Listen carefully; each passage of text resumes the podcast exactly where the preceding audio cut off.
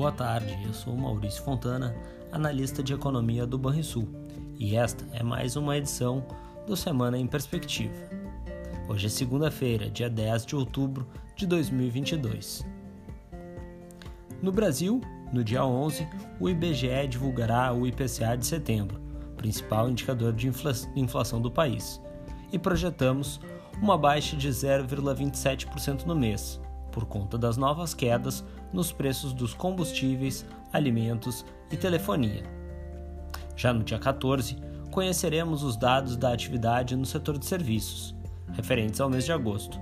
Esperamos uma alta modesta, de 0,1%, após um forte desempenho nos meses anteriores. Com o arrefecimento do consumo das famílias, a receita do setor deverá continuar sendo puxada por serviços prestados às empresas mais notadamente transporte de cargas e TI. No exterior, nos Estados Unidos, conheceremos no dia 12 de outubro a ata da reunião do Comitê de Mercado Aberto do Fed, no dia 21 de setembro. Nessa reunião, a Fed Funds Rate, principal taxa de juros do país, foi elevada em 0,75 ponto percentual para o intervalo entre 3 e 3,25% ao ano. Além disso, os diretores do Fed indicaram a continuidade do movimento de alta dos juros para as próximas reuniões. No dia 13, teremos a divulgação da inflação de setembro nos Estados Unidos, medida pelo Índice de Preços ao Consumidor, e com expectativa de uma alta modesta na margem, de 0,2% o núcleo, sem alimentos e energia, deverá ter subido 0,4%, após apontar alta de 0,6% em agosto. Já no dia 14, será a vez das vendas no varejo americano, também referentes a setembro. A expectativa de mercado é de continuidade do avanço modesto na comparação mensal, com alta de 0,2%. Ainda no exterior, na China, a inflação será o destaque da agenda. No dia 13, ocorrerá a divulgação do Índice de Preços ao Consumidor de setembro.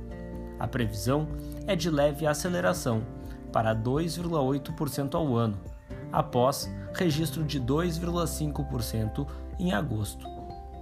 Junto ao produtor, os preços devem ter registrado nova desaceleração no mês, para uma alta de 1% ao ano, após alta de 2,3% em agosto.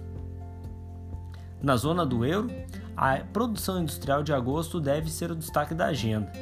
A divulgação ocorre no dia 12 e os analistas projetam recuperação de 1,3% na margem, após a forte queda notada em julho, de 2,3%. Estes são os principais dados que devem movimentar o mercado ao longo da semana. Agora, vamos aos destaques do mercado financeiro, com o analista da Banrisul Corretora, Guilherme Volcato. Até mais!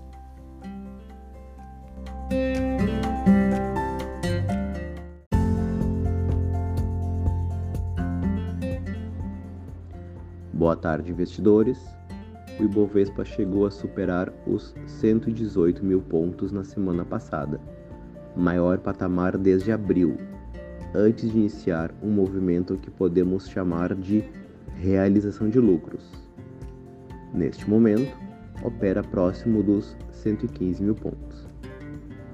Após um breve repique, as bolsas internacionais voltaram a cair e já se aproximam das mínimas do ano, o que deve continuar pressionando o índice brasileiro nos próximos dias. A região dos 113 mil pontos são um patamar plausível para voltar a atrair compradores. Mas, quanto mais perto estivermos do segundo turno das eleições, mais o nosso mercado poderá ficar à mercê de movimentos especulativos de curtíssimo prazo.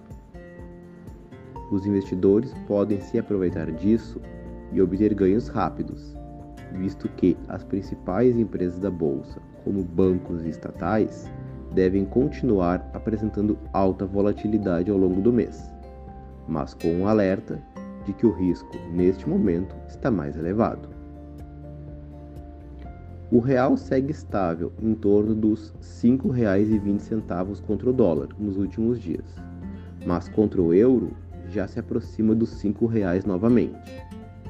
No caso de um novo rally da bolsa, a moeda norte-americana também deve se aproximar de tal patamar, que foi registrado pela última vez no final de agosto. Assim, aqueles investidores que tenham foco mais no longo prazo devem considerar no momento atual investimentos em moeda estrangeira como uma boa alternativa para composição de portfólio, visto que normalmente no Brasil câmbio e bolsa costumam se mover em sentidos contrários. Por fim, as taxas do Tesouro Direto seguem nas mínimas, o que torna o CDI a aplicação mais rentável da renda fixa no momento. Você ouviu o Semana em Perspectiva com as principais informações financeiras para os próximos sete dias. Até mais!